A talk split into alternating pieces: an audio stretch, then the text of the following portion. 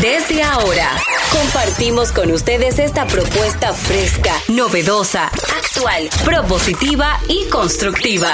El programa donde la radio y las redes sociales se unen para darte la información más completa y diversa. Bienvenidos al mediodía con Mariotti y compañía. Al mediodía, al mediodía, al mediodía con Mariotti y compañía. Al mediodía, al mediodía, al mediodía con Mariotti y compañía. Si tú quieres disfrutar de foros alternativos y de twitteros rankeados, este programa es tu amigo. Tu revista meridiana para el talento una vía, para radio y redes variadas y con la canción del día. Al mediodía, al mediodía, al mediodía con Mario y compañía. Al mediodía, al mediodía, al mediodía con Mario y compañía. Si tú quieres disfrutar de página para izquierda, en la calle y el hogar, por eso no te lo pierdas. Para que hablemos un poco de salud y nutrición. Vamos allí camino propio de moda y decoración. Al mediodía, al mediodía, al mediodía con Mario y compañía. Al mediodía, al mediodía, al mediodía con Mario.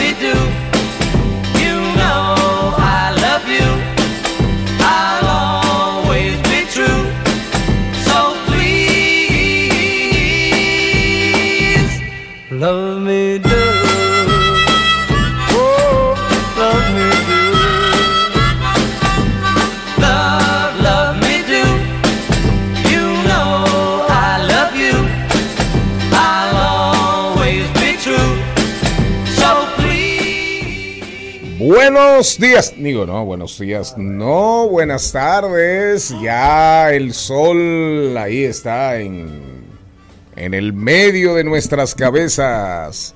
Aquí estamos, diversidad divertida, información sin sufrición. Perdón, radio y redes, redes y radio.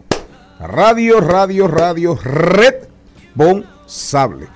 Arrancamos el programa con esa canción del famosísimo grupo inglés, uno de los grupos, uno de los grupos, quizás, a pesar de su poca duración, en el tiempo más icónicos en la historia del rock. Pero esa canción, esa canción escrita por Paul McCartney, eh, dígamelo en inglés, en el inglés suyo. Paul no, no, McCartney. dígamelo, dígamelo. Paul McCartney. Love Me Do, Love Love, Me Do. Me Do. Esa canción, esa canción la escribió Paul McCartney. En los créditos aparece John Lennon, ¿verdad?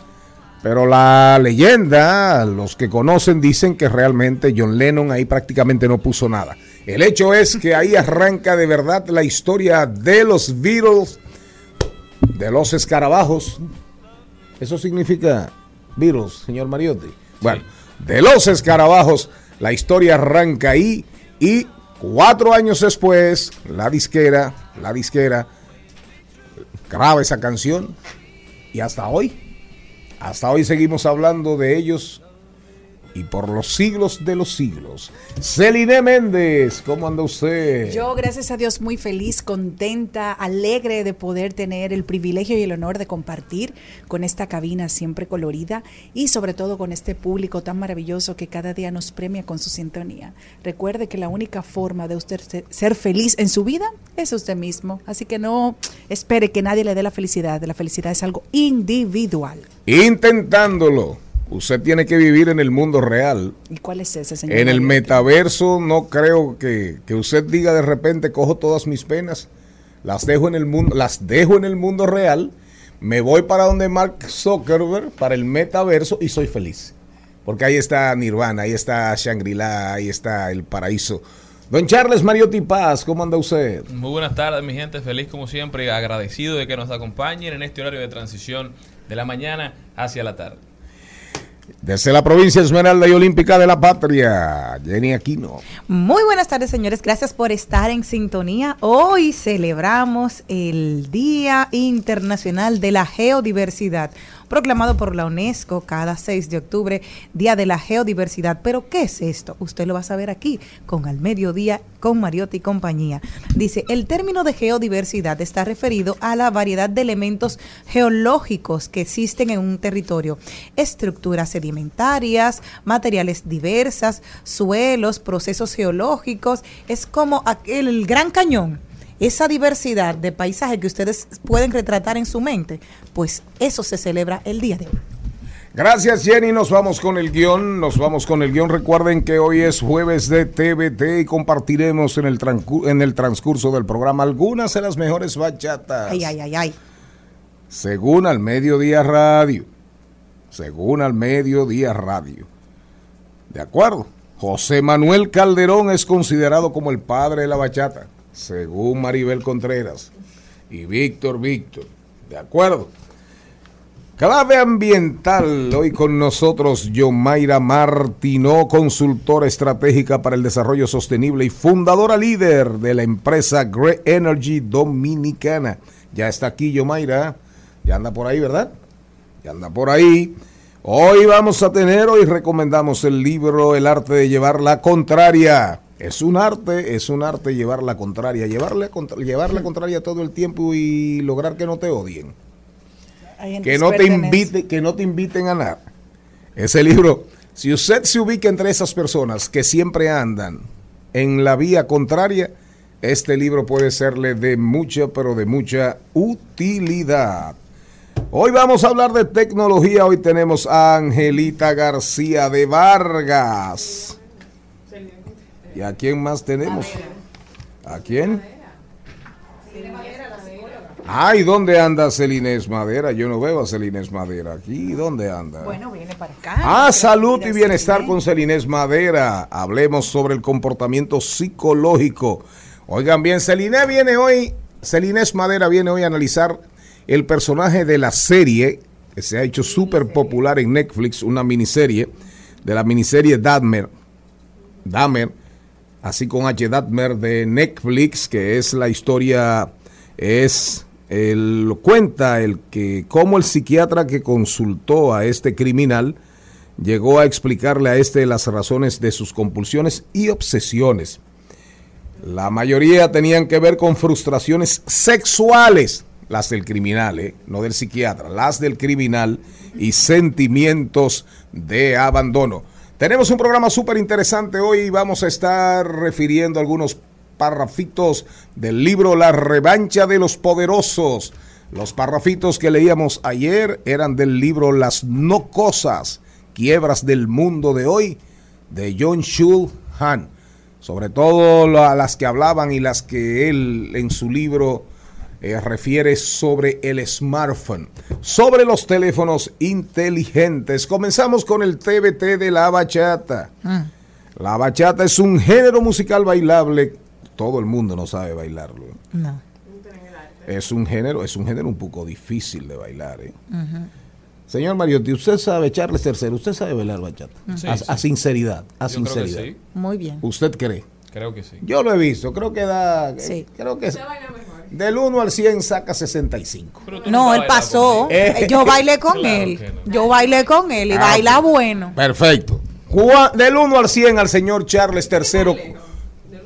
¿Qué nota usted le da? Bueno, como Es él, lo mismo. Como él bailó con Charles II y Charles III, a él le van a poner un 90. ¿Tú has bailado con, con Carlito? No. ¿Pero con quién? ¿Con qué Charles? Ah, Usted no es segundo. Ah, con Charles II. Con Charles III. ¿Qué le pones a Charles III? 90. Ok. ¿Usted sabe bailar bachata, Celine Méndez? Depende. Depende con quién baile. Exacto. Perfecto. ¿Y usted? Ajá. No, no, sin dudas. Usted es una gran bailadora.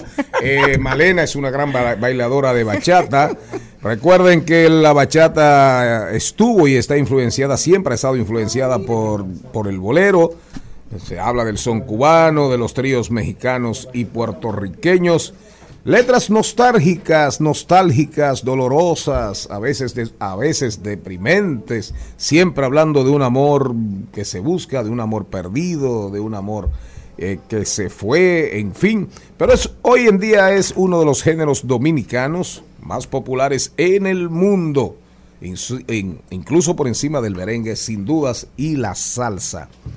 El origen de la bachata, según algunos historiadores, se sitúa en República Dominicana en el año 1920.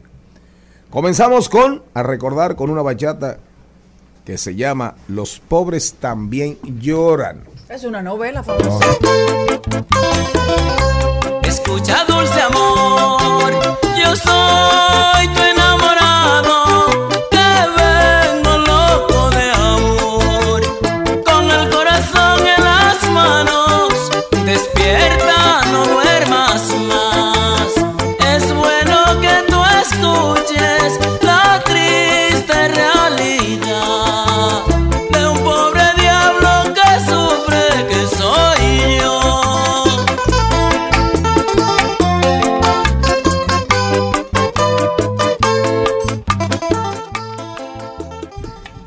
¿Usted, usted se recuerda de esa bachata?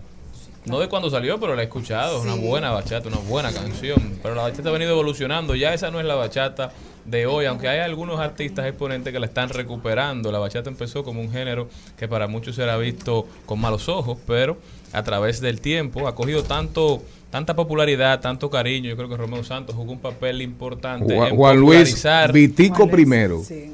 pero Vic- a nivel internacional, Ah, no, no, a nivel- con bachata, yo creo que el que más ha trascendido es Romeo Sin Santos. dudas, no, no, sin duda. Aunque no podemos tampoco menospreciar los aportes de Juan Luis Guerra, de Víctor Víctor, que fueron los que pusieron la primera piedra para esa evolución. En el CD Bachata entre Amigos de Víctor Víctor fue que yo entendí que la bachata podía ser hecha con letras diferentes, porque ahí pone Víctor Víctor a cantar a, a Joaquín Sabina, a cantar bachata, pone a Carlos Varela, un A artista Joan Manuel a Serrat. bachata, a Joan Manuel Serrat, a Manuel Jiménez. Entonces cambió un poquito la dinámica de la melodía y de la letra también. No, y Yo a- creo que eso a- ayudó a mucho a, la evolución. A Víctor Manuel San José Sánchez. también. a, y a Ana Belén. Bachata entre amigos. A Luis Díaz. A Luis Díaz. Bachata entre amigos. No es un, no es un disco cualquiera. Una pieza. Ese disco, mire, ahí cualquiera se convierte en alcohólico. Ay, Dios. Para que usted sepa sin dudas. Pero oigan bien, oigan bien, eh, llegó la hora, llegó la hora. Recuerden, todo el programa, no olviden, todo el programa, hoy jueves de TVT con las bachatas escogidas por la producción del programa. Ahí faltan muchas mías, pero el programa no es de bachata. Ah, yo creía que usted va a decir que el programa Es diversidad divertida, ¿eh? Yo creía que usted va a decir el programa no es suyo. No, que el programa no es de bachata. Ah, ok. Aquí está con ustedes el, eh, con ustedes el don productor y el don conductor. Al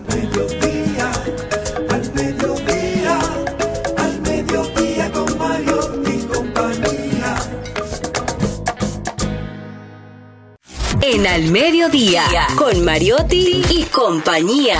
Clave A. Clave A. Y ahora, vamos con Clave A.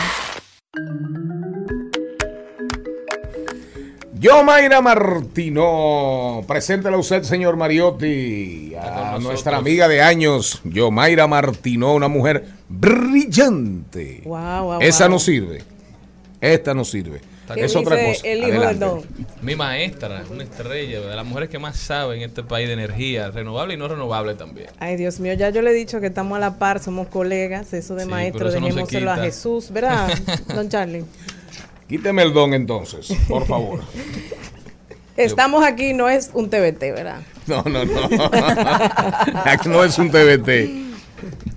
Yomaira va a hablar, eh, señor Mariotti, señor Charles III. Mire, doña Yomaira, para que me diga, quíteme el doña. No, no, está bien. me lo- Arranque. eso, eso es como realeza, está bien. Hoy está con nosotros como consultora estratégica para el desarrollo sostenible y fundadora líder de la empresa Green Energy Dominicana. Mayra, bienvenida. Cuéntanos qué nos tienes para hoy. Gracias, gracias. Bueno, yo estaba hablando un poquito ahí con, con el señor Charlie sobre lo que se viene en geopolítica, pero realmente el tema escogido es taxonomía verde. Van interrelacionados porque realmente eh, a lo que se refiere este instrumento de financiamiento es a cómo apoyamos a los países a cumplir sus metas de descarbonizar las economías, de dónde van a venir esos dineros. A eso se refiere. Y uno de los instrumentos que se viene definiendo, bueno, primero en Europa y ahora en América Latina es la taxonomía verde. Taxonomía verde es básicamente un catálogo de criterios para escoger proyectos, iniciativas del sector privado, sobre todo, que entren a apoyar las metas del país en términos de reducción de emisiones de gas de efecto invernadero y de otros aspectos eh, complementarios como es, por ejemplo, la gestión y la conservación ambiental. Taxonomía Verde actualmente está promovida por el Grupo Banco Mundial a través del IFC, la Superintendencia del Mercado de Valores de la República Dominicana, el Ministerio de Medio Ambiente, con apoyo al Consejo Nacional para el Cambio Climático. Son grupos sectoriales, ahí se trabaja energía, construcción, transporte, agua y tecnologías de la información y la comunicación. Y hace un tiempo yo creo que se emitieron los primeros bonos verdes en República Dominicana. Correcto, en el febrero de 2019 salió la primera circular de la Superintendencia de Valores permitiendo la colocación de títulos valores o de deuda con la, eh, digamos, categoría de social, ambiental o climáticos. Eh, fue una primera iniciativa ya desde el punto de vista de finanzas sostenibles que tuvo la República Dominicana y ya esto es como un segundo escalafón que tiene también eh, República Dominicana impulsando en este momento. Y a nivel de impuestos, a nivel de beneficios para empresas que cumplan con estos requisitos, ¿qué se está haciendo aquí en el país? Porque los impuestos pueden o, frenar una industria o incentivar su crecimiento. Entonces no solamente es para recaudar eh, ingresos para el país, también puede incentivar industrias. ¿Qué se está haciendo aquí? Bueno, ya la fiscalidad está contenida en un sinnúmero de regulaciones, por ejemplo, la ley de incentivos a la energía renovable, 57-07, eh, y la más reciente que tiene que ver con estos temas es, por ejemplo, la ley de gestión integral y coprocesamiento de residuos sólidos. Ahí también hay incentivos eh, fiscales en esos dos ejemplos que estoy dando de eh, cómo se incentiva, por ejemplo, con la exención del 100% del el impuesto de importación de equipos, maquinarias, repuestos en el caso de energía y también de la gestión de los residuos sólidos. Jenny Aquino, de mujer, de mujer a mujer. lo lucharemos, lo lucharemos. En el caso de las empresas que quieran ser un poco más verdes, que es uno de los grandes problemas y los retos actualmente, em, ¿se les dará un incentivo realmente? ¿Reciben algo a cambio? Porque es muy fácil decirle a los empresarios, cambia, pero qué beneficio me va a traer. Tienen ese rejuego para, sí, podemos tener mayor responsabilidad social vinculada al medio ambiente o podemos tener algo que podamos devolver de forma de no invasión al, medio ambiente. ¿Tiene algún incentivo para las empresas que quieran ser un poquito...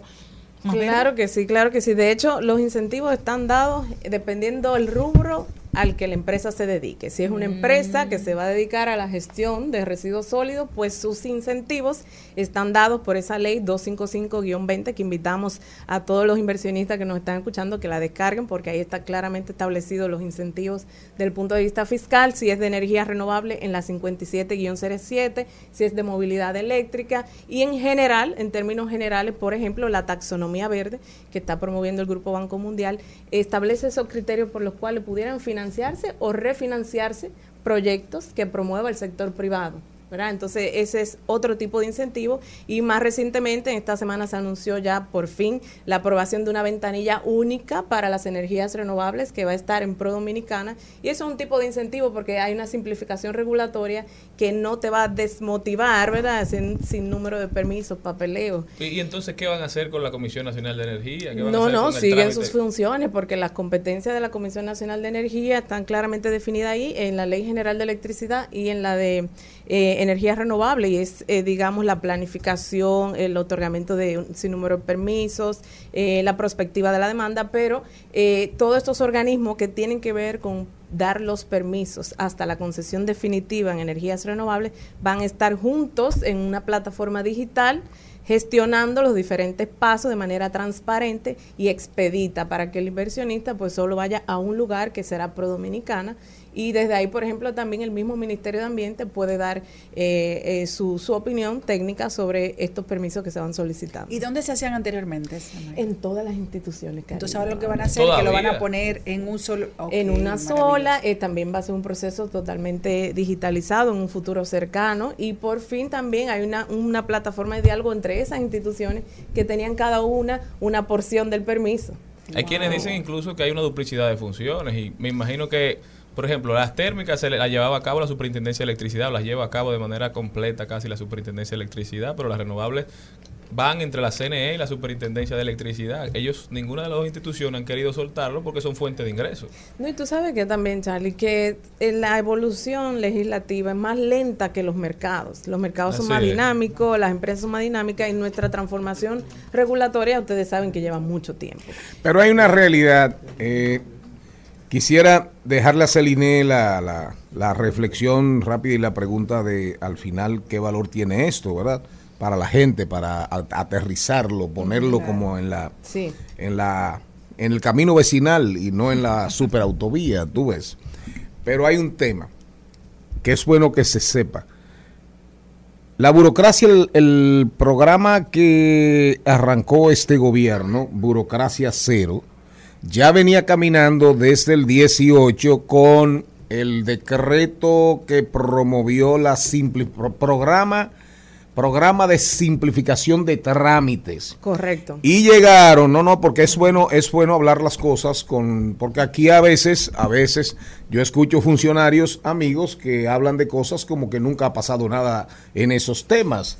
Eh, los recordistas mundiales, como yo les digo, Eh, a veces hablan de leyes que, por ejemplo, al don productor, al don conductor, tocó trabajarlas y dejarlas prácticamente a un 95%.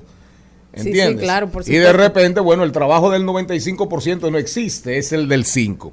Pero como ese programa es diversión, diversidad divertida e información sin sufrición, solamente recordamos que en el 2018-2019, oigan bien, aquí arrancó mediante decreto igual que Burocracia Cero, que es un decreto presidencial, aquí arrancó un programa que se llamaba Programa de Simplificación de Trámites y llegaron a digitalizarse más de 61, 62 servicios. Adelante, Celine.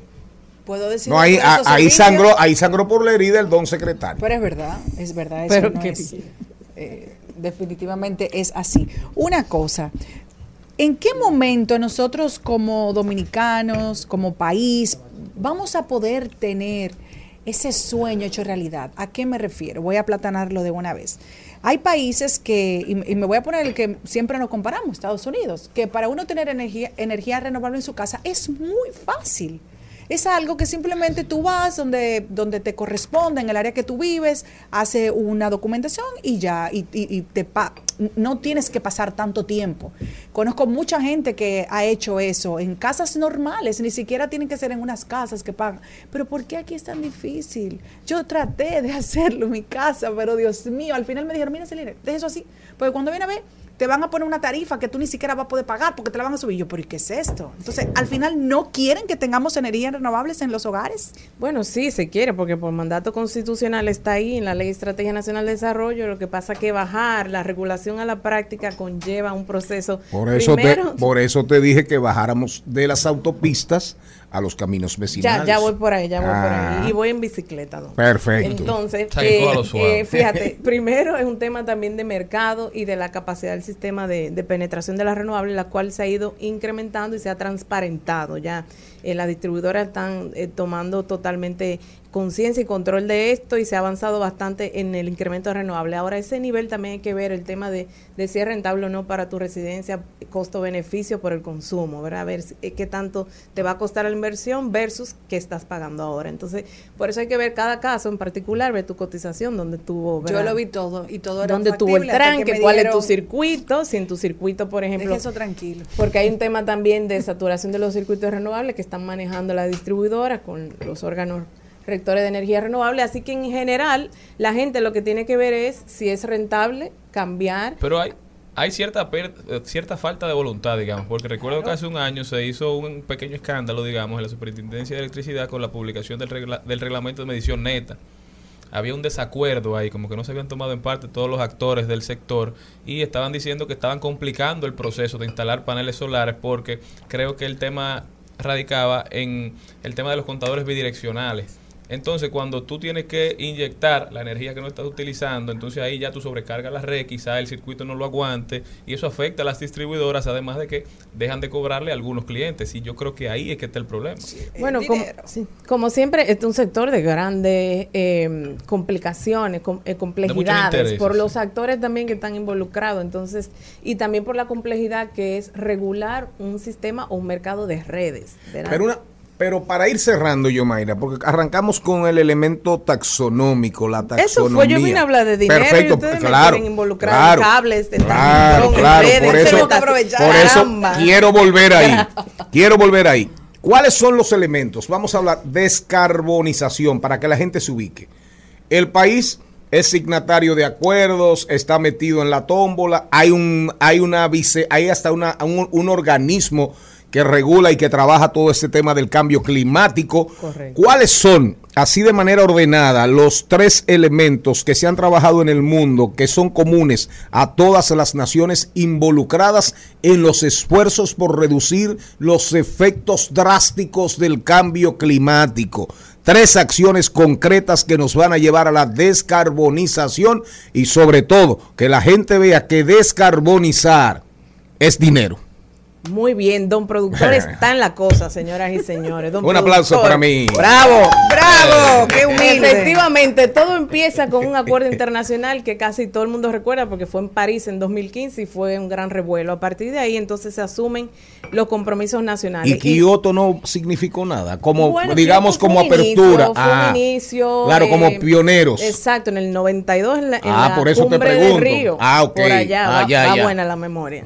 Entonces, con París es que ya realmente hay un tipping point y empieza a asumirse el tema de la descarbonización. Y, y tres eh, ejes temáticos claves son reducción de emisiones, que es mitigación, la medición, que es transparencia, los mecanismos de monitoreo, reporte y verificación de que estoy reduciendo esas emisiones, y el tema de financiamiento, cómo logran nuestros países eh, realmente promover estos proyectos que son los que permiten reducir el consumo de combustibles fósiles. Entonces, ahí en financiamiento están iniciativas como esta de taxonomía verde. Entonces, la idea es, es grave el, el esquema, porque ahora casi por obligación hay que volver al carbón. Sí.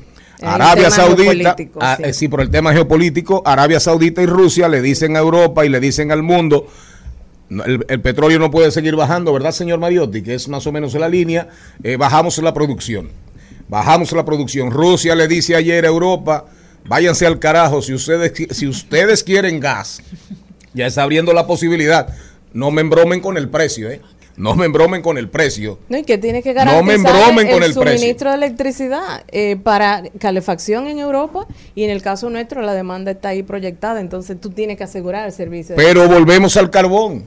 Volvemos al carbón. Ahora, eh, antes el que mencionaba una planta de carbón le recordaban, le recordaban no, no los tatarabuelos. Sí. Eh, el ancestro, el ancestro número 1500. Los exabuelos. ¿Cuáles? Exabuelos. Pero ahora, ahora hay que hablar de ¿dónde se está hablando de carbón ahora mismo? En En todos los Europa. países europeos.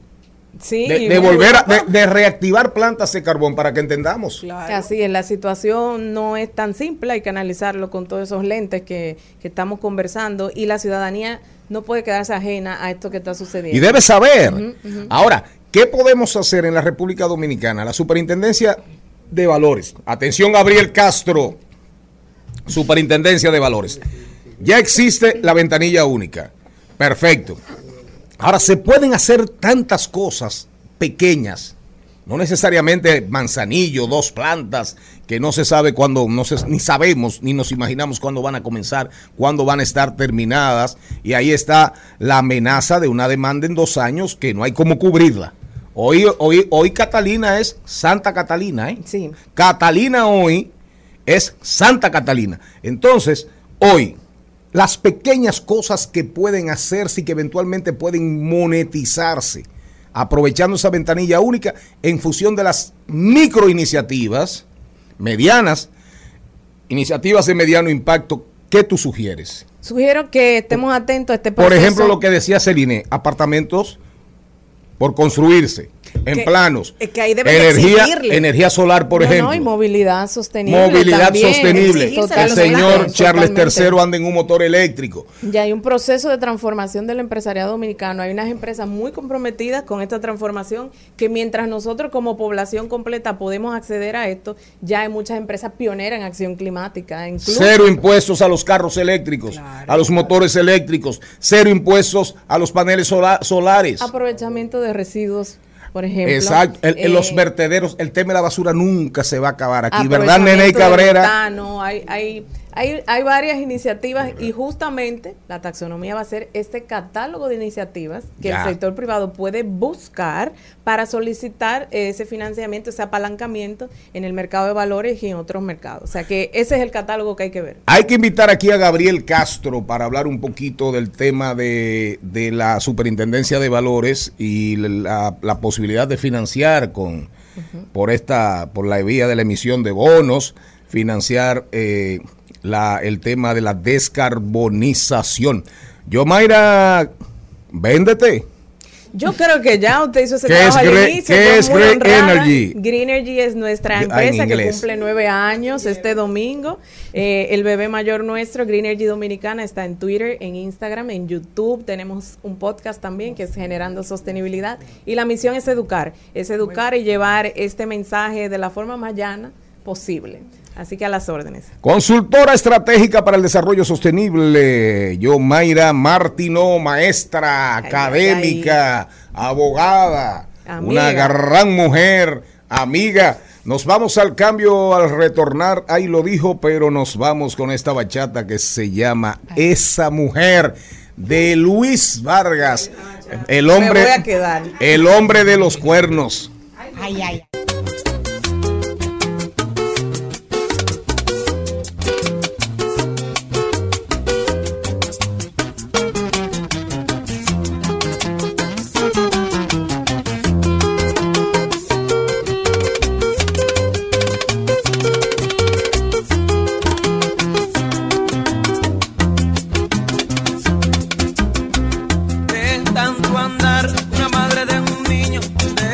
Edad, de baja estatura, de pelo rizado, de un cuerpo adorable, yo conocí.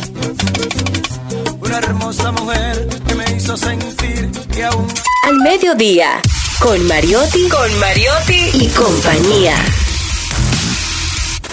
Rumba 98.5, una emisora RCC Media. Seguimos, seguimos, seguimos con Al Mediodía, con Mariotti y compañía.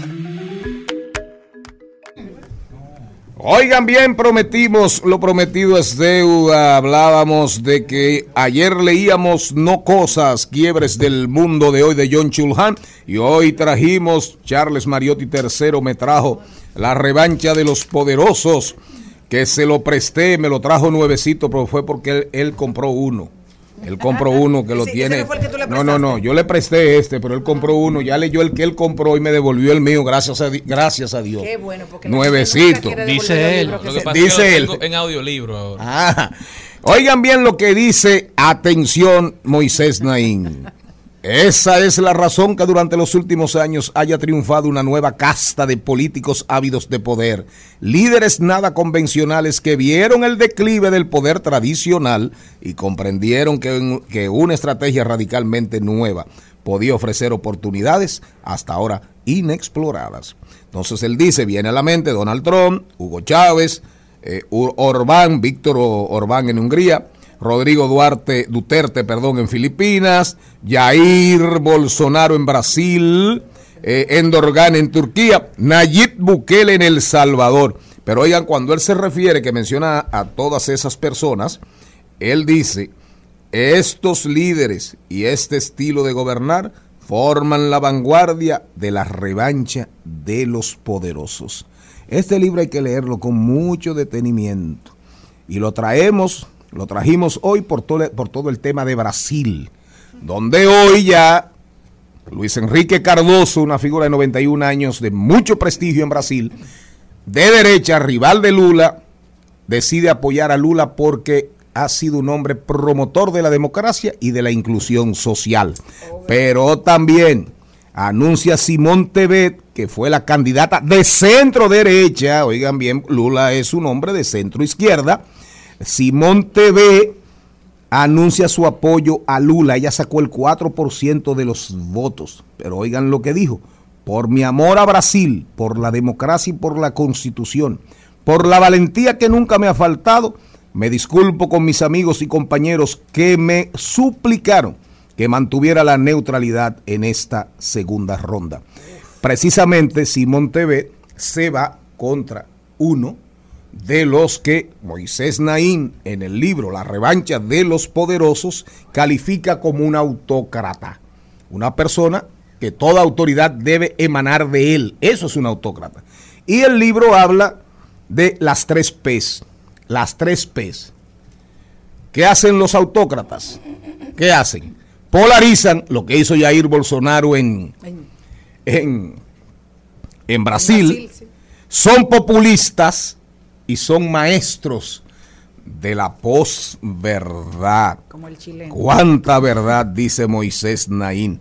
Vámonos con la bachata. ¿Dónde estará? Del grande del Mayimbe Anthony Santos. Y después venimos con Ay, lo dijo. El bachatú, mami, bachatú. Para ti.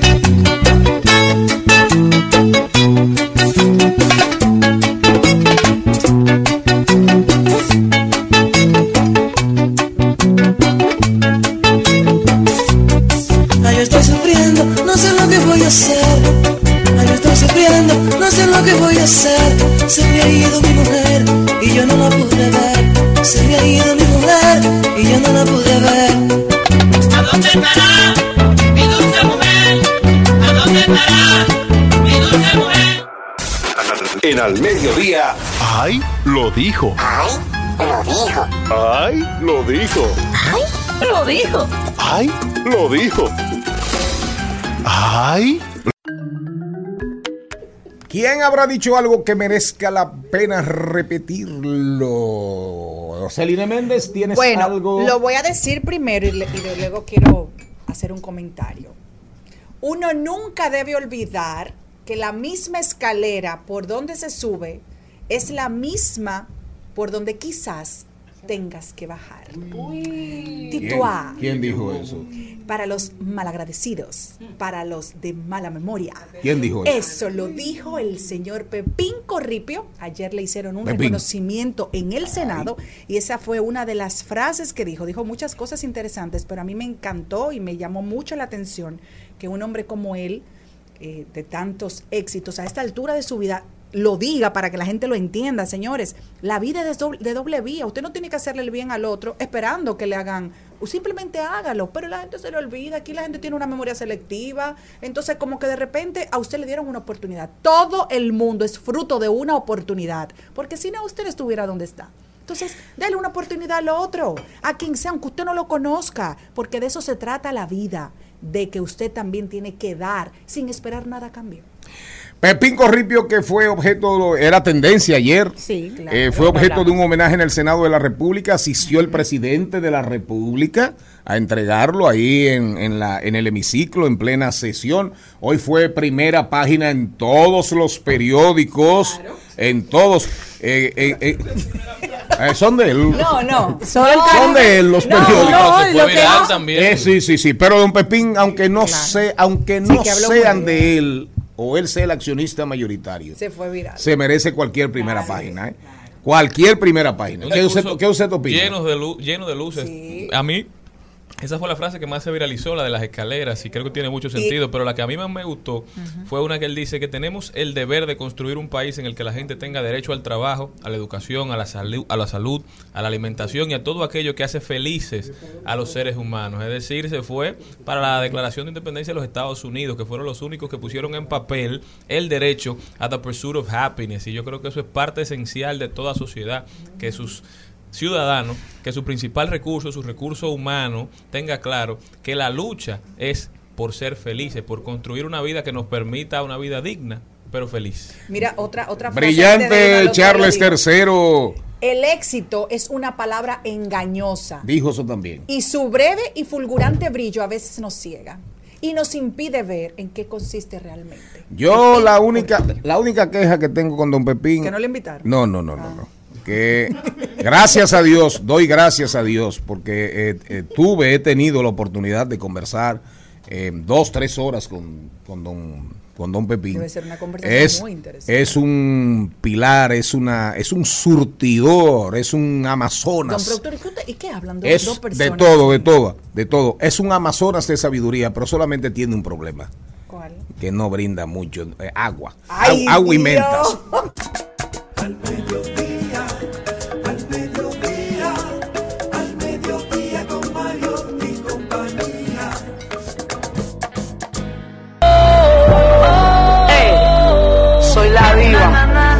diva, la caballota. Te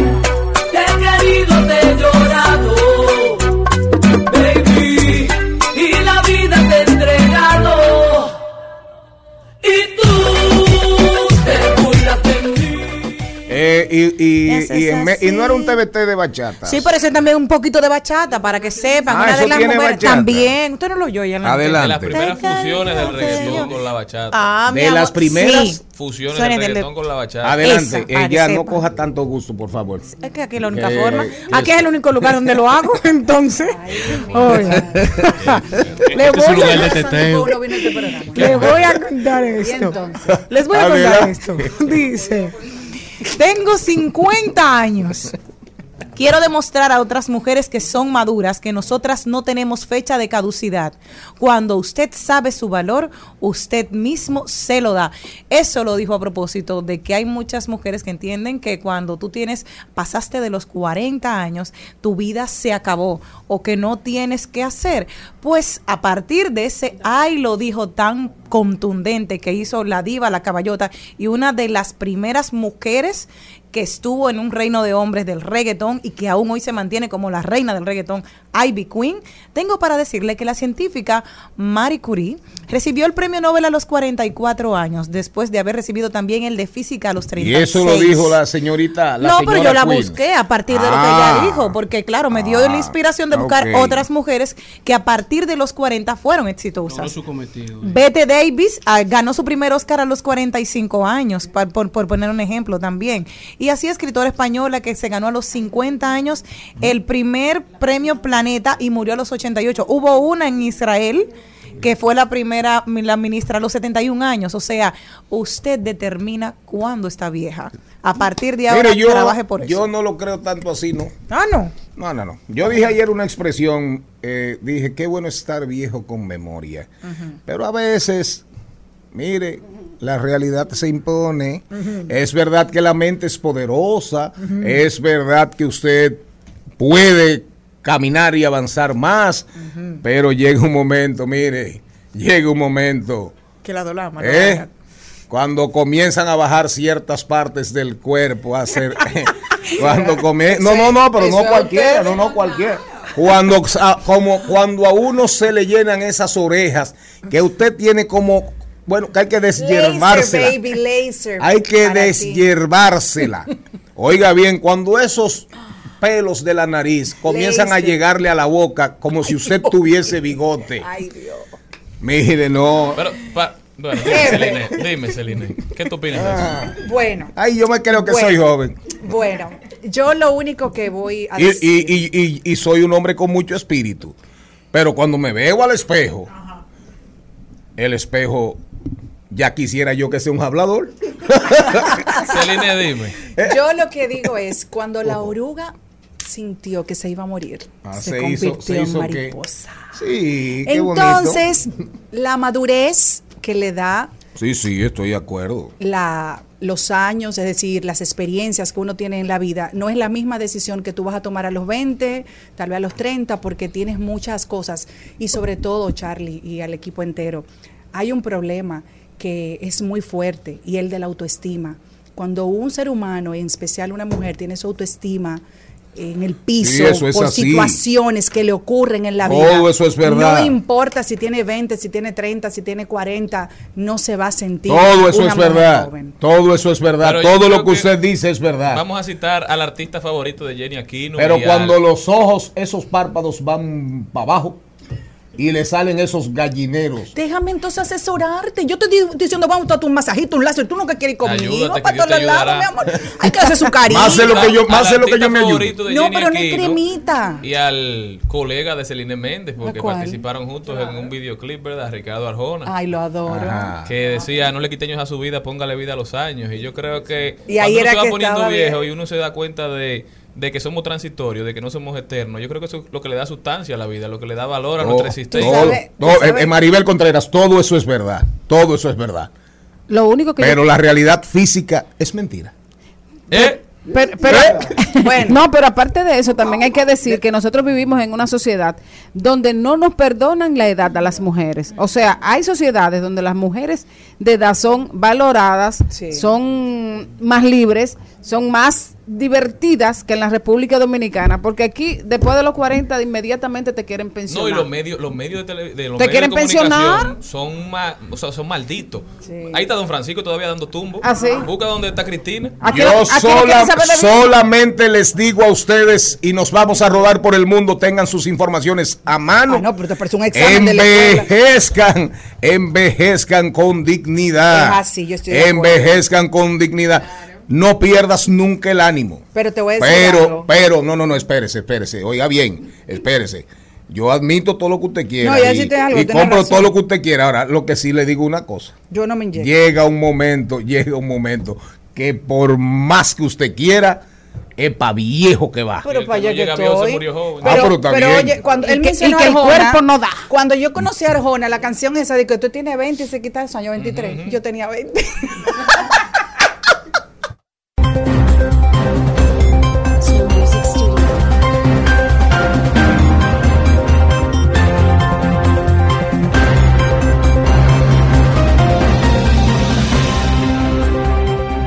Nos vamos a rodar por el mundo. Diversidad divertida. Información sin sufrición. Aunque no podemos, como siempre decimos, estar al margen de lo que acontece. Maribel Contreras. Bueno, una, una desde Bueno, que no, arranco otra vez. Ah, perdón. Desde que empieza, desde que empieza octubre, la gente que estamos ligada a la literatura y a las letras estamos pendientes de lo que pasa. En octubre, entonces yo me voy para, me voy a quedar en, en, en España, voy para Francia, pero me voy a quedar en España porque un día como hoy la Academia Sueca concedió el máximo galardón literario que se entrega en el mundo a una francesa, la escritora Annie Ernaux. La francesa escritora Anne- Annie Ernaux, ¿ustedes saben cuántos años tiene? 82 años y se acaba de ganar el Premio Nobel de Literatura. Pero el cerebro está nuevo, es un genio, pero busque la foto. ah, sí, no, no, sí. Busque la foto, busque la foto. Porque es que yo no pongo en discusión porque mi espíritu es más fuerte que mis años. Gracias a Dios. ¿Tú te cambiarías por el Charlie de 20 mi años? espíritu jamás. Voy a envejecer con dignidad. Pero mi espíritu es más fuerte que mis años. Pero tampoco puedo negar todos los pellejos que tengo. Ah, pero es otra Ah, cosa, pues Charlie. entonces, pero que ahí y- que- pero es que ahí entran, a, veces ahí es que entran esas artistas para justificar también muchas eh, muchas vueltas y muchos y muchos ro- y muchos rodar por el mundo. Que siga. Bueno, yo no estoy de acuerdo Pero lo con que Bueno, se trata es de que esos pellejos no hayan sido en vano. Bueno, Ah, pero hayan dije. venido con experiencia, Por favor. vivencia, Señor, con alegría, con señor, tristeza. si van Volvamos a literatura. Si van a hablar de mujeres, no hablen de pellejo, hablen de piel. Estamos hablando del Fue don un productor. hombre, fue un hombre, No, fue un el hombre. No, él habló de no, eh. pellejo. No, pero yo de hombre, de hombre. Bueno, el galardón le fue te concedido a Annie por la valentía y la precisión clínica con la que desvela las raíces, los extrañamientos y las trabas colectivas a la memoria personal. Ella ha dedicado toda su vida a, de alguna manera, a autobiografiarse para hacer lo que ella llama una literatura psicopersonal, o sea que es social y que es personal. Ella cree que la literatura debe funcionar como un cuchillo, donde ella misma se rasga y se opera. Nos vamos a rodar por el mundo. Seguimos, por favor, apretemos el paso que falta mucho programa. Yo estaba muy contenta porque justamente yo me fui con que tres científicos ganan el Nobel pero de Química. Me fui a Estocolmo, Suecia. Tres científicos ganaron ayer miércoles en forma conjunta el Premio Nobel de Química en este año por desarrollar un método para enlazar moléculas con broches, lo que puede usarse para explorar células, mapear el ADN y diseñar medicamentos que ataquen enfermedades específicas como el cáncer. ¿Quién más va a rodar? para las redes sociales donde ahora, oigan lo que está de moda, según la, en la BBC de Londres, hay una nueva etapa que se llama matanza de cerdos o pig butchering. Esto es una dinámica en la que engatusan a las víctimas en las redes sociales manipulándolas emocionalmente para convencerlas luego a que inviertan en divisas virtuales. Una estafa financiera a largo plazo, relativamente nueva en la que las víctimas, a quienes los estafadores llaman cerdos, son masacradas. Esto funciona parecido a las estafas románticas, iniciando con un mensaje inocente que luego se desarrolla en una relación un poquito más íntima. Una vez lograda la confianza, el embaucador convence a la persona a que invierta en alguna aplicación o plataforma en la que se segura, pero es un sitio falso. Es decir, una vez engordada la víctima, viene el hachazo. Señores, por eso siempre decimos que Ay, no Dios. desconfíen de su círculo cercano, no empiecen a dudar de lo que le dicen sus hermanos, sus amigos, sus amigas, su familia. De quien usted tiene que desconfiar es de las redes sociales, de todo lo que pasa en el internet. Eso es lo que usted tiene que cuestionar, ya sea noticia, ya sea persona que usted conoció por esa red.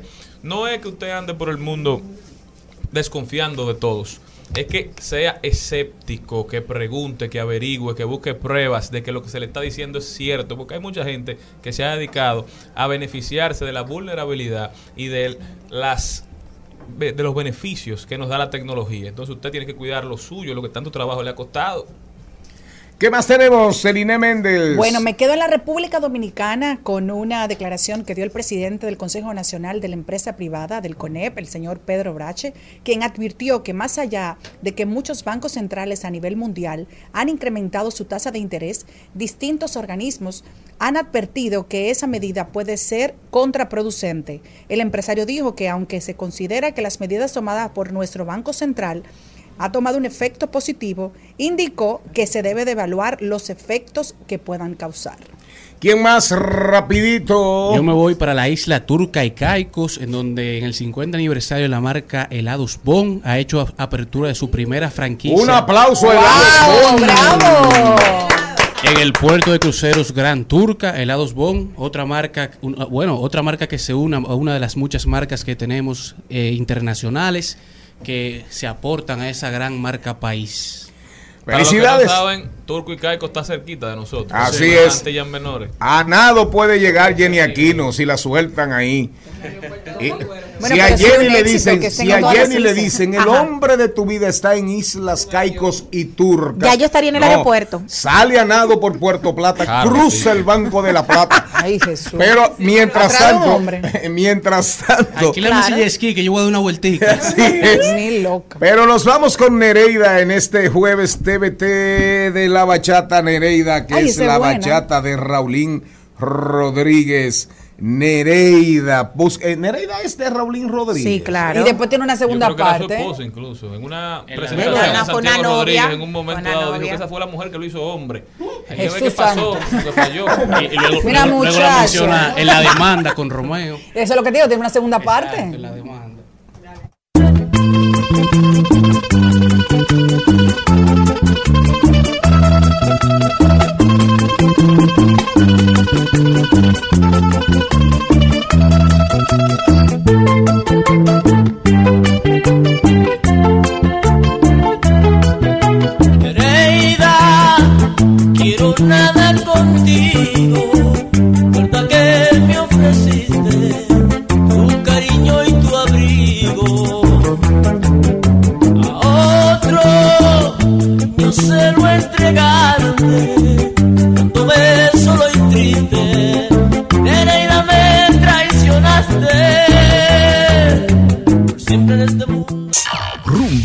98.5, una emisora RCC Media. Seguimos, seguimos, seguimos con Al Mediodía, con Mariotti y compañía. Recuérdense, recuérdense que hoy es programa TBT de las bachatas, escogidas aquí dentro de nuestro grupo, pero estamos leyendo pedacitos del libro La revancha de los poderosos que habla de las tres P's de los autócratas, populistas, héroes, promotores de la posverdad y siempre polarizan, de extremo a extremo. ¿De acuerdo? Y oigan lo que dice en la página 202. El furioso menosprecio hacia las instituciones y las élites se, me- se metastiza, es decir, hace metástasis en toda la sociedad, la antipolítica. Y por desgracia, cuando esta dinámica arranca, el paso siguiente más probable, oigan este término para que se lo graben, en la caquistocracia. Caquistocracia. Ayer hablábamos del gobierno de la oclocracia, el gobierno de las muchedumbres en las redes sociales. Hoy hablamos de caquistocracia. Son los gobiernos que están en las manos de lo peor de la sociedad. De lo peor de la sociedad. Esa es la razón de que la antipolítica sea una de las amenazas más peligrosas que se ciernen sobre la democracia actual. Es una poderosa fuerza centrífuga que destruye las bases de la política democrática y crea espacios para que los que se apoderen sean los aspirantes autócratas. Las sociedades en las garras de la antipolítica suelen descubrir que ya no pueden ponerse de acuerdo sobre unos hechos objetivos. Esta tendencia se amplía y se intensifica con la intervención de la tercera de las tres P's, la posverdad. Si no, pregúntenle a Donald Trump y a Nayib Bukele. Al mediodía, al mediodía, al mediodía con Mario y compañía. El Al Mediodía dice presente. Dice presente el músculo y la mente. El músculo y la mente. Estamos en deportes. Carlo Mariotti, adelante. ¿Quiénes serán los que, an- los que andan aquí detrás fomentando tanta, tanto la antipolítica? ¿Tienen aspiraciones para el 24? No se sorprendan, porque la democracia de los fans.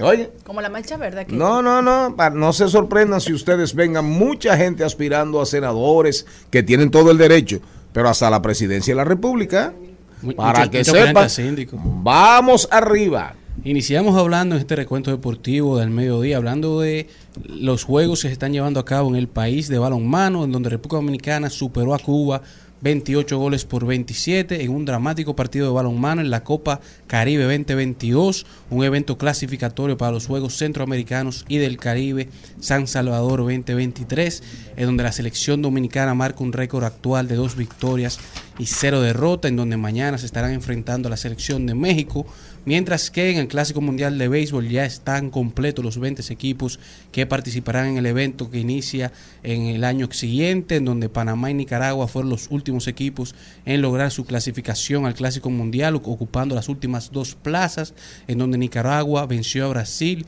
y dice presente por primera vez en un Clásico Mundial de Béisbol, mientras que en las grandes ligas Mike Trout sigue agregando éxitos a su carrera y llegó cerrando la temporada regular a los 350 jonrón de jonrones de carrera, mientras que José Ramírez, el dominicano, llegó cerrando la temporada regular con 126 carreras impulsadas, convirtiéndose en el bateador ambidiestro dominicano con más carreras impulsadas en una temporada. Y ya cerrando esta semana la temporada regular histórica de grandes ligas, llena de hitos y momentos inolvidables, tenemos un, re- un recuento del 23 de abril de este año, en donde Miguel Carrera llegó a los 3.000 hits de carrera, un jugador que también se retira en esta temporada. Luego el 23 de septiembre, más recientemente, Albert Pujols, que llega a los 700 honrones de carrera, que también se retira en esta temporada. Y luego en estos días, Aaron Josh, que llega el 4 de octubre a los 62 honrones de, de la Liga Americana, cerrando así la temporada regular, una temporada legendaria que le hacía mucha falta a las grandes ligas. Veníamos con tiempo que una, una temporada eh, de la MLB no era tan interesante y que no tenía los ojos del mundo puestos en ella. La pelota ofreciendo, están ofreciendo 2 millones de dólares por la pelota. Así es, y en total entre las pelotas, el bate y el uniforme, se está hablando de un total de como 6 millones que estará costando todo, pero ya pasando al mejor baloncesto del mundo en la NBA, una temporada que también se está hablando que será una de las más intensas, la más interesante, y donde no se sabe qué pasará porque hay mucho talento en la NBA, será muy muy balanceada en todos los equipos y en ambas ligas, pero aparte del récord de líder de puntos que se habla que se estará rompiendo por LeBron James en esta temporada, hay otros récords tanto de la liga a nivel histórico como también en las franquicias que aparentemente se perfilan que estarán cambiando de dueño en esta temporada. Uno será Kevin Durant que necesita solamente 474 puntos para alcanzar un total de 26 mil puntos para pasar a Alex English y a Vince Carter en la lista de todos los tiempos y entrar al top 20 de anotadores de todos los tiempos. Y LeBron lo va a romper esa temporada, segurito. Segurito que sí. Kevin Durant que pronostica alrededor de 1.200 puntos por temporada y solo necesita 474, o sea que seguro que Kevin Durant entra al top 20 en esta temporada de todos los tiempos en anotaciones. Otro es Chris Paul, que se encuentra solo 23 asistencias de unirse a, Jason Kidd y a Stockton, a John Stockton, como los únicos jugadores en llegar a 11.000 asistencias y más de, y a solo 62 robos de pasar a Michael Jordan en el top 3 de la lista de robos de todos los tiempos en la NBA. Otro es Russell Westbrook, que se encuentra solo 6 triples docenas de convertirse en el primer jugador en la historia en acumular 200 triples dobles. Russell Westbrook, que ya es el máximo líder de todos los tiempos de la NBA en triples dobles. También Stephen Curry, que necesita solamente 342 anotaciones para pasar a Will Chamberlain como el líder en anotaciones de Golden State, con un total de 2.511 minutos de juegos para convertirse en el líder en minutos jugados para la franquicia.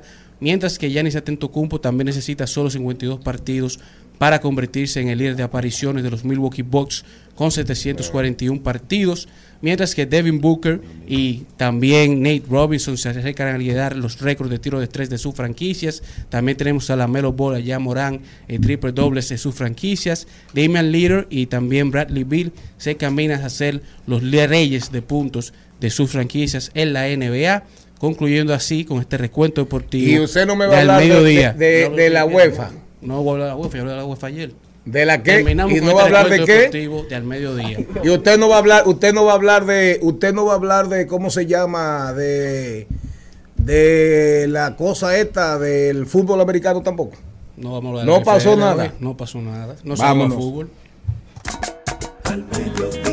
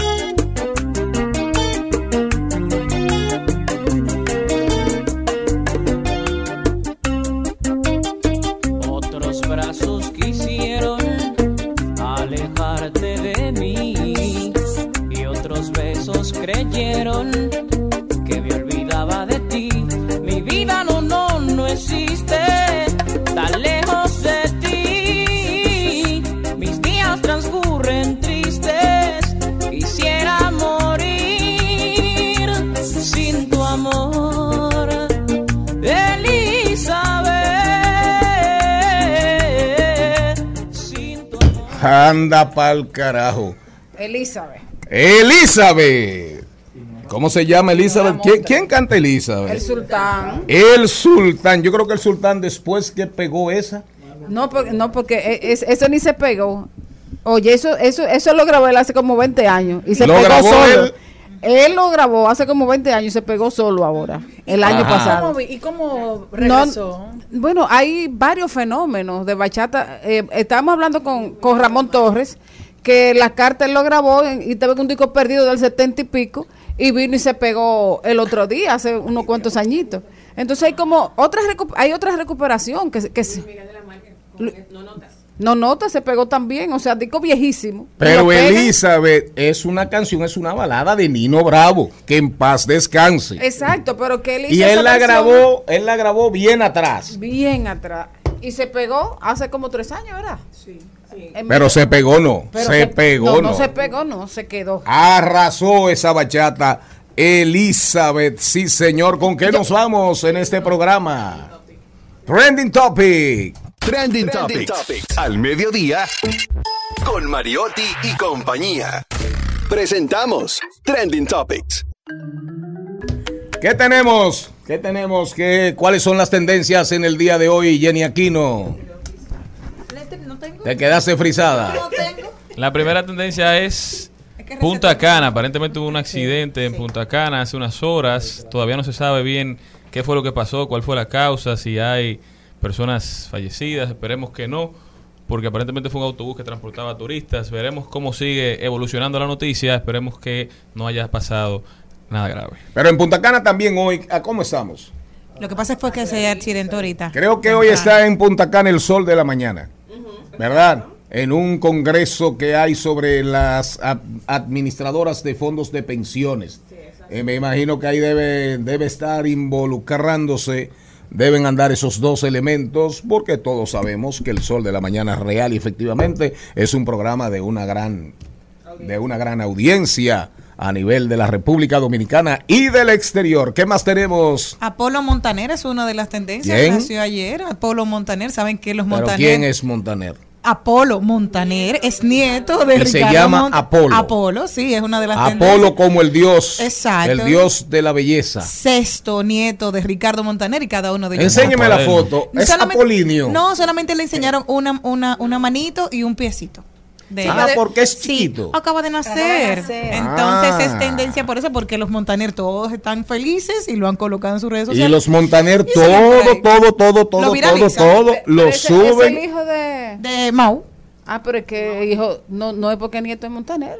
Hijo de Mau. Es de, de Mau, del más pegado. ¿Del Del qué? más pegado. ¿Y, y, y qué, ¿Y qué canta ese? Mau y Ricky. ¿El qué? No quiero conocer a tu papá.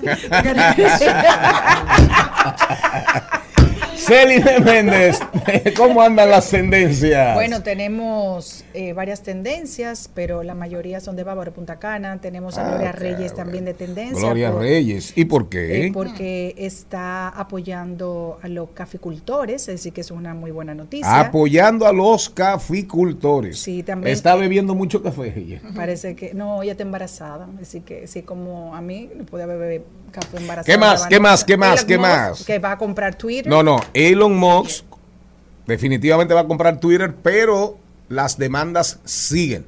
La jueza que lleva el caso informó ayer, dijo ayer, que, que ninguna de las partes ha informado ni ha desistido de la batalla, de la batalla legal.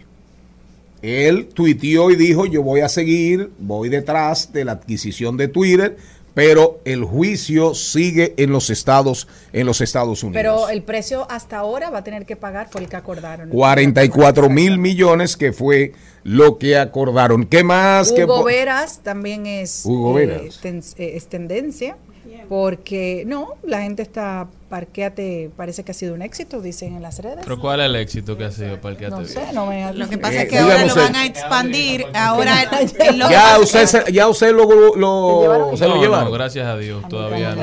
Pero es cuestión de tiempo, porque con- no hay parqueo. No han cambiado Sí. nada. Exactamente. Hay calles que están... Nada más que uno, que, que uno ande con el, con el, el maletín de, de, de Feli el gato.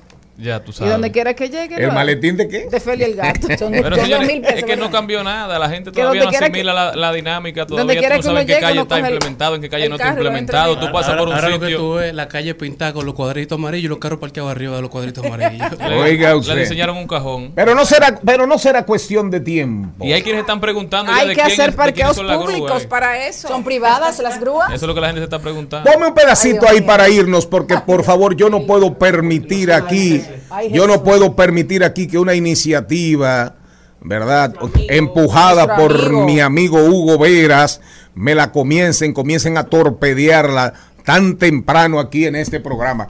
Pero mientras tanto, ponme los... Eh, ¿cómo? Eh, los- dígalo, dígalo, dígalo. Los, no, no. Los eh. Esto no, no, ya, ya tenemos que salirnos un poco. Love Me Do. Ponme ahí la canción De de los los Beatles. Beatles. No, no, la que pusiste primero, mi amor. Eh, menos. a- No, no, si es- no estén tan agresivos. eh, lleven en Ah, la eh. pista, lleven esta cabina en Hay paz. una bachata que se llama... Pero una pregunta, Mario.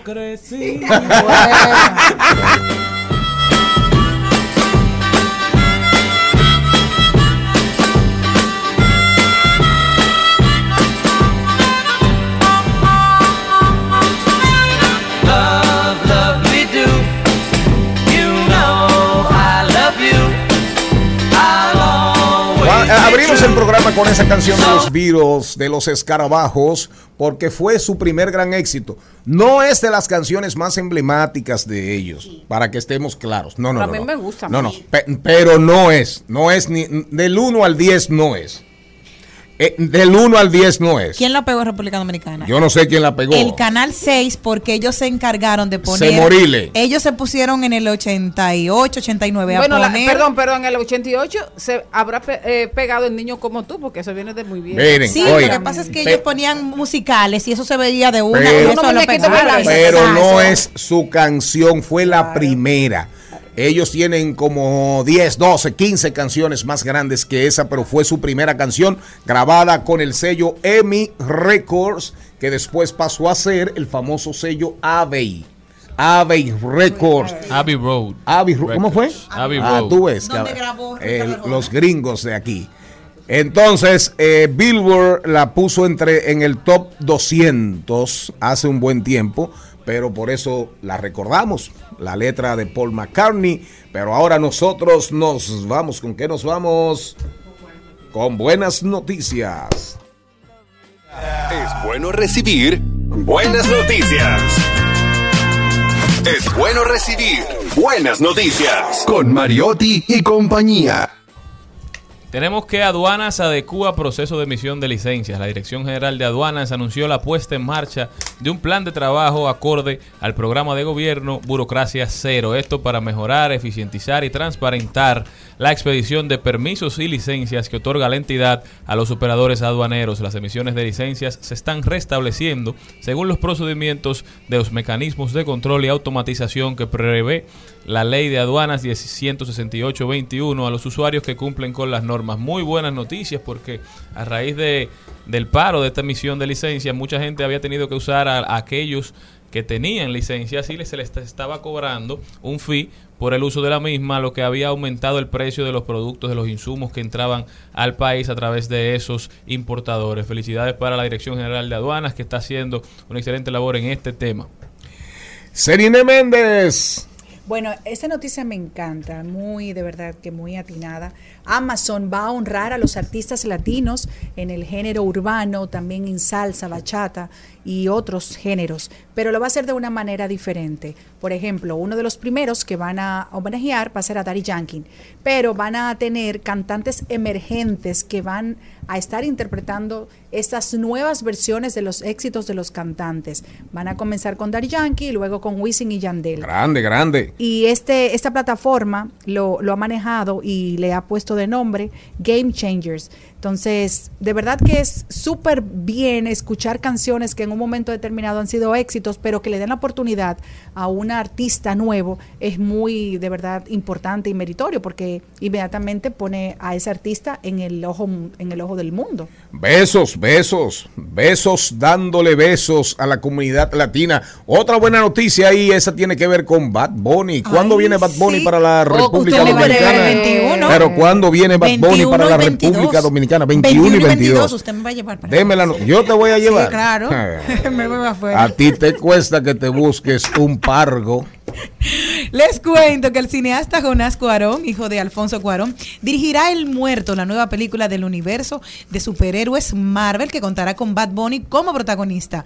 Bunny será el primer actor latino en protagonizar una película del universo Marvel. El Muerto apareció en los cómics de Spider-Man y Sony será el estudio encargado de producirla. Así que felicidades a Bad Bunny. Nos vemos el 21, cariño. Bad Bunny, Bad Bunny trabajó en, en- en el tren bala. Sí, tuvo Él, una co- él una es que ha hecho un pleito, participación. él es que ha hecho un pleito con, con Brad Pitt. Uno de ellos porque ahí todo el mundo pelea. Mala esa película. Malísima. ¿A ti Larga, te gustó? larga. Yo no la vi. No, no, no, esa película. Yo me puse a verla y me quedé así. Digo, Brad Pitt, no te me pongas como, eh, como Bruce Willis. No te me pongas, ¿cómo se llama el de la lista? eh, eh, el de Schindler.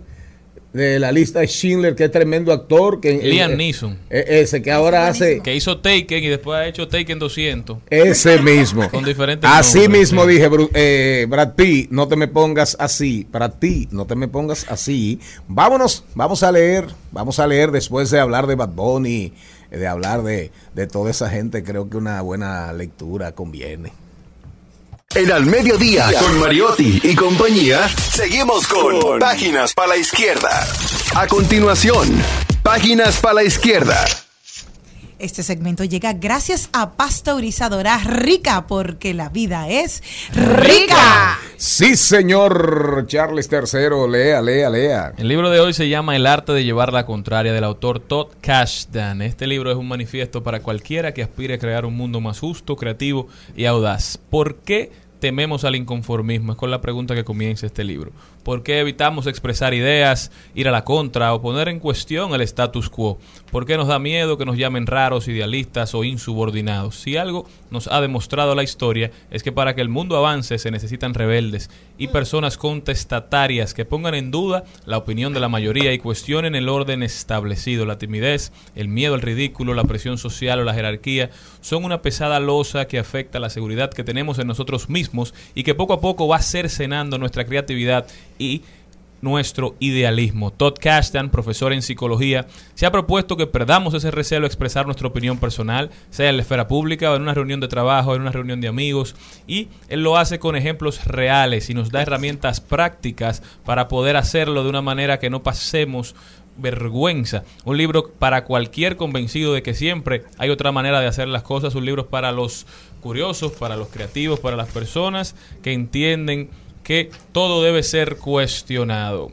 A los padres que no Eso. comparten a sus hijos cuando están chiquitos. Que se sepa que- Tú que estás viendo este programa. Que se sepa que ese enfoque es súper interesante, pero también el que va siempre a la contraria puede ser un transformador, puede ser una persona, un, un- un revolucionario, puede ser una persona, un innovador, puede ser un emprendedor, puede ser una persona súper valiosa para la sociedad, pero cuando usted lo lleva a lo pequeño, cuando usted lo lleva a lo pequeño, a la microfísica del poder de la que hablaba Foucault, que a propósito en el libro de Moisés Naim, de la revancha de los poderosos, hay un excelente análisis sobre las cosas que dijo Foucault puestas en el mundo de hoy en función de los autócratas, de Nayib Bukele, de Donald Trump, de Jair Bolsonaro, de Endorgan, de Víctor Orbán en Hungría, etcétera, de Hugo Chávez, de Hugo Chávez en Venezuela. Pero ese no es el tema. A veces, cuando usted es un individuo que en todas las conversaciones va a la contraria, termina siendo no invitado. Claro. Entonces, a veces, cuando usted tiene, cuando no estamos hablando del transformador, señor Mariotti, que es más o menos el enfoque del libro, no acepte cualquier cosa, no acepte todo lo que le digan, sobre todo en esta época de la posverdad, de las mentiras, del WhatsApp, de Facebook, de Twitter, de Instagram, de las redes sociales. Ahí es válido ese libro, donde eh, es gratis, es nuevo, es PDF, no lo conozco.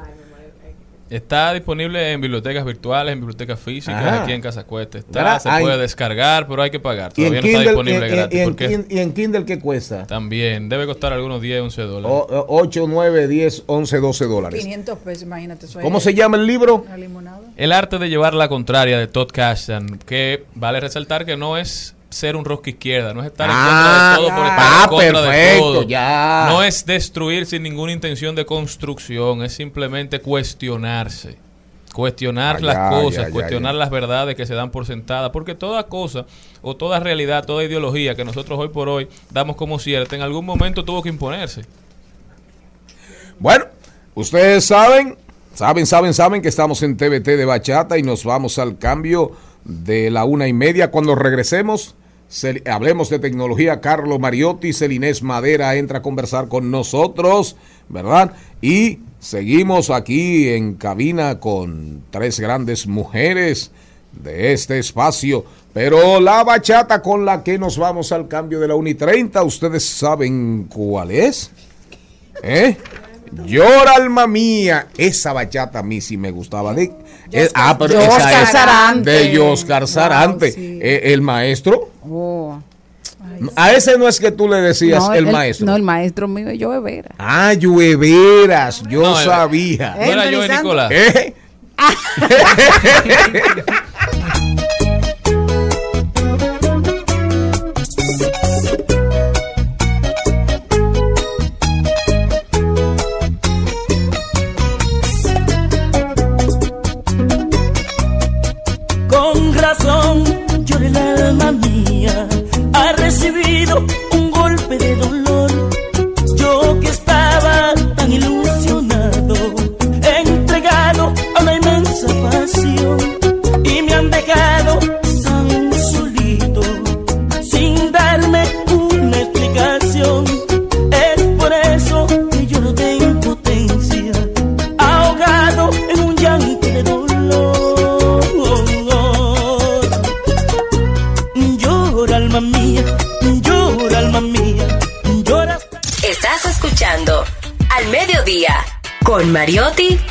compañía.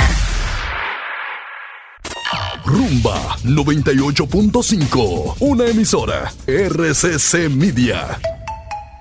Seguimos, seguimos, seguimos con Al Mediodía, con Mariotti y compañía. Estoy enamorado de una bendita morena. Estoy enamorado, Estoy casi loco, estoy desacatado, bebiendo por ella. Estoy casi loco, estoy desacatado, bebiendo por ella. Ya la mandé a buscar. Esta bachata, esto da para todo, esto no se rompe. ¿A qué se referirá? Vamos a ver, un ejercicio rápido. Yo voy a comenzar con, conmigo. Don productor, don conductor. Para mí, él estaba hablando, esa bachata habla claramente de un vehículo Toyota, por ejemplo. Si un vehículo Toyota que eso da para todo, eso no se rompe. Un vehículo Toyota. Un, un- un- una Jeepeta Land Cruiser. Un Honda Civic. Una RAV4. Una, una CR. Una CRB. Un, un Sonata. Ah, No, el Sonata no. Pero ¿qué es lo que te dice? Que no se rompen. No, no, oiga. Pon el estribillo. Celinés Madera ya está con nosotros. Celinés viene a hablar de un tema súper importante porque es una serie que está Qué pegadísima. Una miniserie que se llama Dahmer sobre un criminal, sobre un asesino en serie y su relación con el psiquiatra. Ponla otra vez en la bachata. Vamos a ver. Bien. Estoy casi loco, estoy desacatado, bebiendo por ella. Ya la mandé a buscar, sírvame otra botella.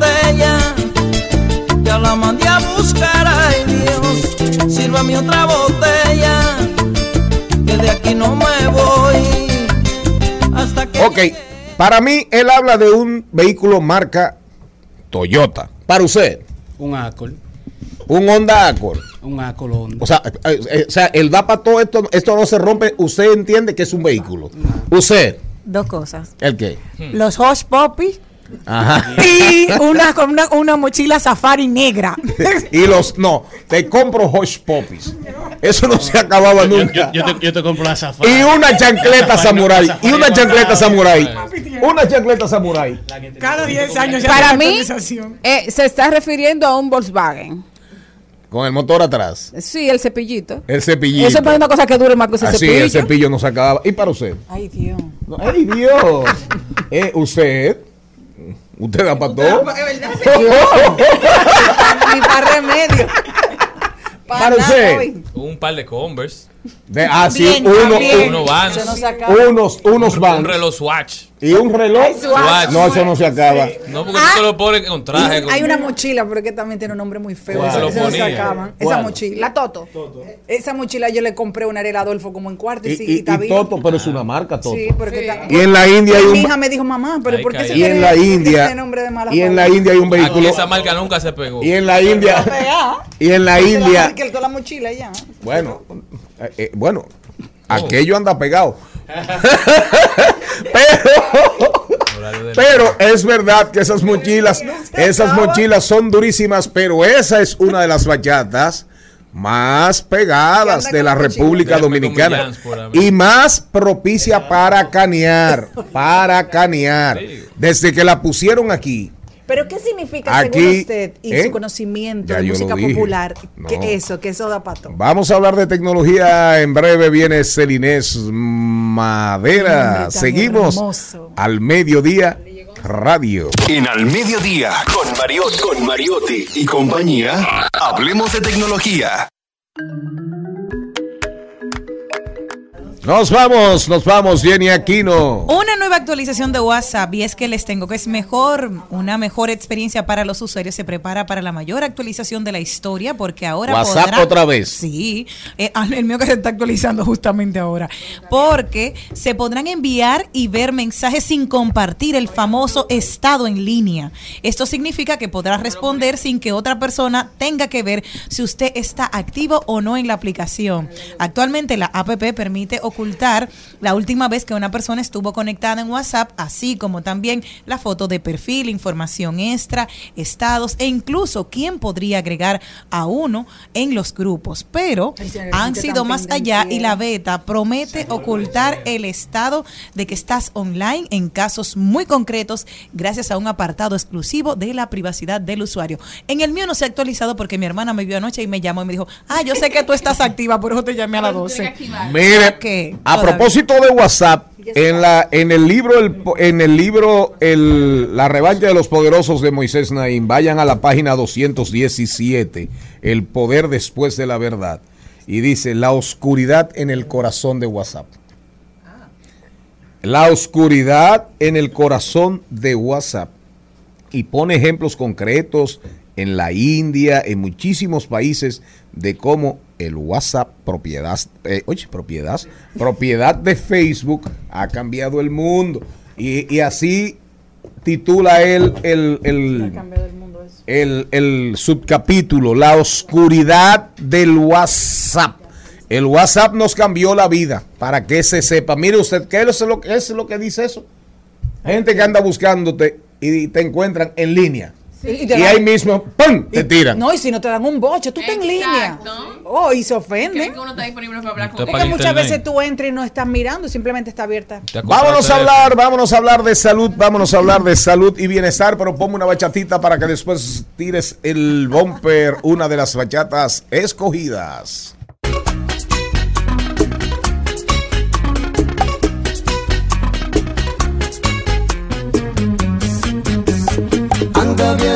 Decirle que yo estoy sufriendo.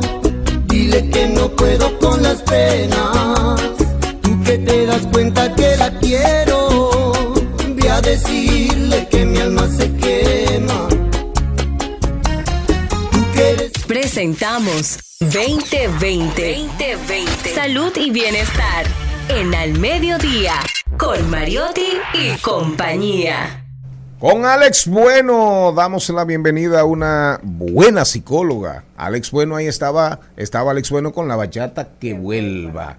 Celinés, te doy la bienvenida, pero a la vez te pido permiso Estás- para mi partida. Te dejo aquí con Carlos, Estás te de dejo Celine a Celine. de Celinés a Celinés, con Jenny, con Maribel, con Charlín, con Charles III. Celinés va a hablar con ustedes y con nosotros. Te voy a oír todo el trayecto con los tapones de Hugo Veras. Eh, pero vamos a hablar. Arranquen. ¿Quién introduce a Celinés Madera? Ya usted lo hizo. No, no, digo, pero del tema, del si tema. la despide ya. Que vamos. Vamos arriba. Celinés, bienvenida. Feliz como siempre de tenerla aquí con nosotros. Se ha hecho viral esta serie, la serie de Jeffrey Dahmer, una miniserie que sacó Netflix que todo el mundo está viendo. En República Dominicana está en los primeros top 10. Entonces, dígame qué, qué podemos ver, usted como psiquiatra, qué encuentra, qué ve, psicóloga, perdón, de las dinámicas de este caballero, de este asesino en serie, el carnicero de Milwaukee. Así es, bueno, contentísima de estar nueva vez con ustedes. Miren, para poder hablar de Jeffrey tenemos que coger un programa completo, porque eh, analizar lo que es el comportamiento psicológico de, de- de esta, de este personaje, eh, pues habría que verlo desde tres puntos de vista diferentes, totalmente diferentes. Primero el punto de vista neuropsicológico, en segundo lugar el punto de vista familiar y en tercer lugar el punto de vista eh, social, psicosocial. Porque todos estos factores eh, son determinantes a la hora de poder entender y comprender lo que es la conducta de, de- de Jeffrey. Eh, Desde el punto de vista neuropsicológico podemos, no sabemos, pero por el patrón conductual que tenía la madre, podemos decir que eh, pudo haber tenido algún tipo de afección en lo que es su cerebro, o sea, algún tipo de afección en lo que es la estructura cerebral. ¿Por qué? Porque vemos después de, de ella haber dado a luz que fue una persona que consumía mucho alcohol, pero que también consumía y era adicta a lo que eran los medicamentos Durante el embarazo. durante el embarazo y después del embarazo. E incluso podemos ver una de- en una de las tomas en el cual el padre se acerca a lo que es un médico y le dice que él tiene mucha preocupación con relación a la cantidad de medicamentos que ella está ingiriendo y si esto podía afectar a lo que era el feto, lo cual nos dice a nosotros que probablemente ya era un patrón conductual y que había pasado justamente con su primer embarazo, que fue el embarazo de Jeffrey. O sea que esto pudo haber provocado lo que era un tipo de falsa estructuración en el cerebro que pudo haberlo llevado a él a luego presentar los diferentes eh, trastornos mentales que tenía con relación a, a este fenómeno. Bueno, de hecho ese fenómeno está tan tan fenómeno que han dicho a nivel de todos los medios de comunicación en Estados Unidos que por favor no se disfracen de ese personaje, de esa serie, ahora para Halloween. Porque sabe que en Estados Unidos todo es como por moda. Y aunque sea algo negativo, la gente se quiere disfrazar de eso. Pero Así la es. sociedad ha estado muy y, preocupada por y eso. tiene todo un brote porque las familiares de las víctimas, porque yo no he visto la serie, pero he visto las noticias Sí. en alrededor del caso, y decían que las familiares dicen que por qué estaban teniendo ese tipo de, de de resucitarlo prácticamente porque eso lo que hace es eh, a- a- acrecentar el dolor que ya Pero tenían claro, y, y las personas idea, o sea la idea exactamente. Cuando- que dicho sea de paso, eso fue uno de los graves errores que tuvo el padre con relación a lo que era su formación, o sea, y su rol de padre. ¿Por qué? Porque en muchas ocasiones él era el que fomentaba con la falsa idea de que el niño quería ser científico o que él veía que el niño iba a ser científico, entonces él con esa falsa percepción alentaba al niño y le decía, mira, tú puedes hacerlo de esta manera, no utilice el cuchillo así, o sea, le daba idea de cómo funcionar, de cómo hacer las cosas. Y esto fue fomentando, creando dentro de, de Jeffrey lo que sería esa necesidad luego de poder plasmar lo que eran esas visualizaciones que él tenía y esas ideas que ya su padre se lo había eh, fomentado. Entonces, desde el punto de vista familiar, podemos ver que to- la mayoría de estos asesinos en serie son personas que vienen desde una familia completamente disfuncional. Un padre con un apego ambivalente, en este caso porque era un padre de que le daba atención, le daba eh, cariño cuando podía, porque en la mayoría de los casos no estaba presente en la casa. Y una madre con un apego totalmente inseguro, basado justamente en esos cambios de ánimo que ella presentaba, debido probablemente a lo que era una distimia. ¿Qué es una distimia? Es una depresión permanente, lo cual hace que la persona funcione de manera, ¿verdad?, normal, pero puede estar presentando este tipo de malestar, de que no me siento bien, estoy inconforme, y por eso probablemente era el refugio de ella hacia los medicamentos y hacia el alcohol. Entonces, este apego ambivalente hizo crear en Freddy esa eh, personalidad de aislamiento, ¿verdad? Esa personalidad de que yo tengo que defenderme porque realmente no tengo a nadie a mi alrededor, ni que me dé afecto, ni que me compadezca, ni que me tenga cariño, ni mucho menos. Entonces yo tengo que sacar recursos internos para poder defenderme, porque en ese momento él era el padre de la madre. Ayer vi una publicación de CNN en español donde decían de una encuesta que el 90% de los adultos estadounidenses considera que hay una crisis de salud en el país. Entonces, si, ese, si, el, si el nivel de, de problema de salud mental está así, ¿por qué los productores quieren enfocarse en sacar este tipo de series que tal vez si usted está pasando por una crisis, no va a discernir qué si está bien, qué si está mal? Exactamente. Lamentablemente tú sabes que eso es eh, un negocio. O sea, hay un negocio que, que rinde millones y millones de pesos. Por lo tanto, mira cómo estamos hablando de ella actualmente.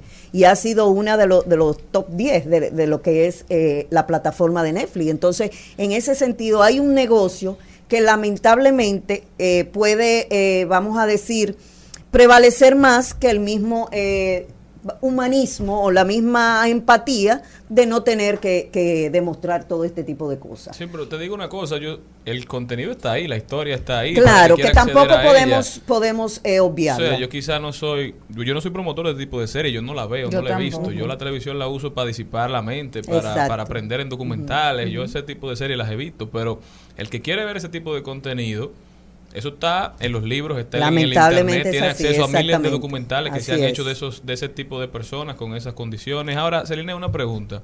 ¿Tú crees que este tipo de psicópata nace o se hace? Porque hablamos de los efectos, de las cosas que consumió la madre, de cómo pudieron afectar el cerebro, pero también hablamos de cómo el padre quizá lo incentivó, tratando de, de darle camino a las cosas que le gustaban. ¿Nace Por o se eso, hace? por eso te, te digo que hay que verlo desde esos tres puntos de vista, porque los tres puntos de vista clínicamente tuvieron un significado en la vida de este joven.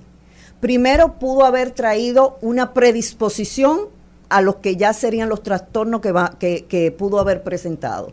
Luego, la Sí, eso familia... en la parte genética. En la parte, exacto, leído, que hay neurológica. que se pueden determinar si una En la parte neurológica, pudo haber tenido algún tipo de afección con relación a su estructura cerebral basada justamente en los patrones conductuales de la madre y en el consumo de sustancias.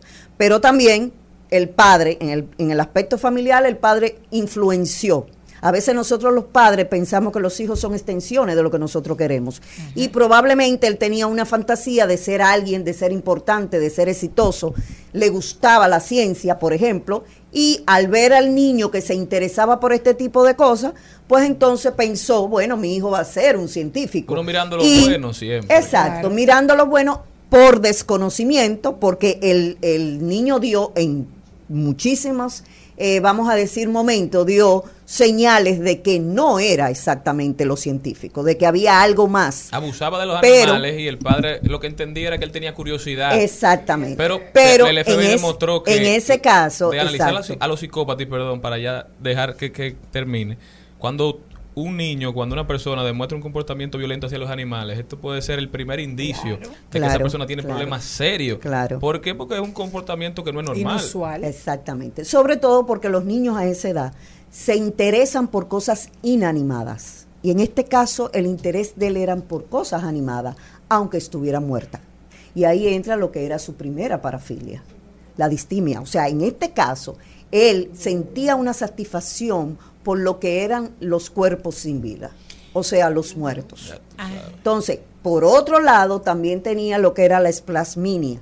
¿Qué significa esto? Es una, una obsesión erótica por un patrón donde él se excitaba solamente con ver las imágenes de la brillantez de los órganos. Por eso él abría a los animales, en este caso, y abría a las personas y le gustaba tocar la planta blanda, las partes blandas del cuerpo, o sea, los intestinos, el corazón, eh, los pulmones. Él sentía satisfacción con relación a ver el brillo que tenían estos órganos. Otro que eso es otra parafilia. Y luego está entonces lo que era el consumir alcohol de manera desmenuzada, o sea, desme- eh, vamos a decir, desmesurada con relación a que bebo, bebo, bebo, bebo hasta quedar inconsciente. Y ustedes lo pueden ver en el transcurso de la película, en el cual después que él tenía cualquier tipo de enfrentamiento o confrontamiento, lo primero que hacía era ir a una esquina a comprar cerveza y bebía cerveza hasta que quedaba inconsciente. Entonces, todo esto era una parafilia que él venía trayendo, que él venía y de una manera inconsciente el padre lo ayudó, ¿verdad? Lo ayudó a que te- tuviera idea, le facilitó cosas, ¿verdad? Para que él entonces, luego del abandono de su madre, que ahí fue cuando el detonante en realidad, la madre lo abandona, entonces ahí él dice, bueno, ahora sí, ahora yo puedo poner en ejecución todas estas ideas que yo tengo, ya yo no tengo control absolutamente de nadie, yo puedo tener control sobre mí mismo y sobre lo que yo hago. Y entonces de ahí es que comienza él a tener este tipo de conducta con relación a ya ir un poquito más allá, ya no eran los animales, entonces ahí se fue a lo que era ya el ser vivo, o sea, el hombre. Y se le recomienda a la gente que vea esta serie. Ay, pero Bueno, pueden verla de manera orientada. No es recomendable, sobre todo para los madres, que a los niños, ni mucho menos, personas mayores de 18 años, que eso debería de decirlo, sin embargo no, se, no lo dice, pero debería de, ser para estudio. E incluso los mismos profesionales que lo atendieron a él en esa ocasión cuando cayó preso, pues eh, le pidieron al padre que le donara el cerebro para ellos poder analizarlo. Eso hubiera sido algo muy bueno, muy beneficioso, científicamente hablando, para poder ver exactamente cuáles fueron esas fallas estructurales en su cerebro, lo cual lo provocó hacer esto. Pero también tenemos el hecho de que el entorno lo ayudó. Este problema con la madre, el problema con los padres, el padre dándole idea.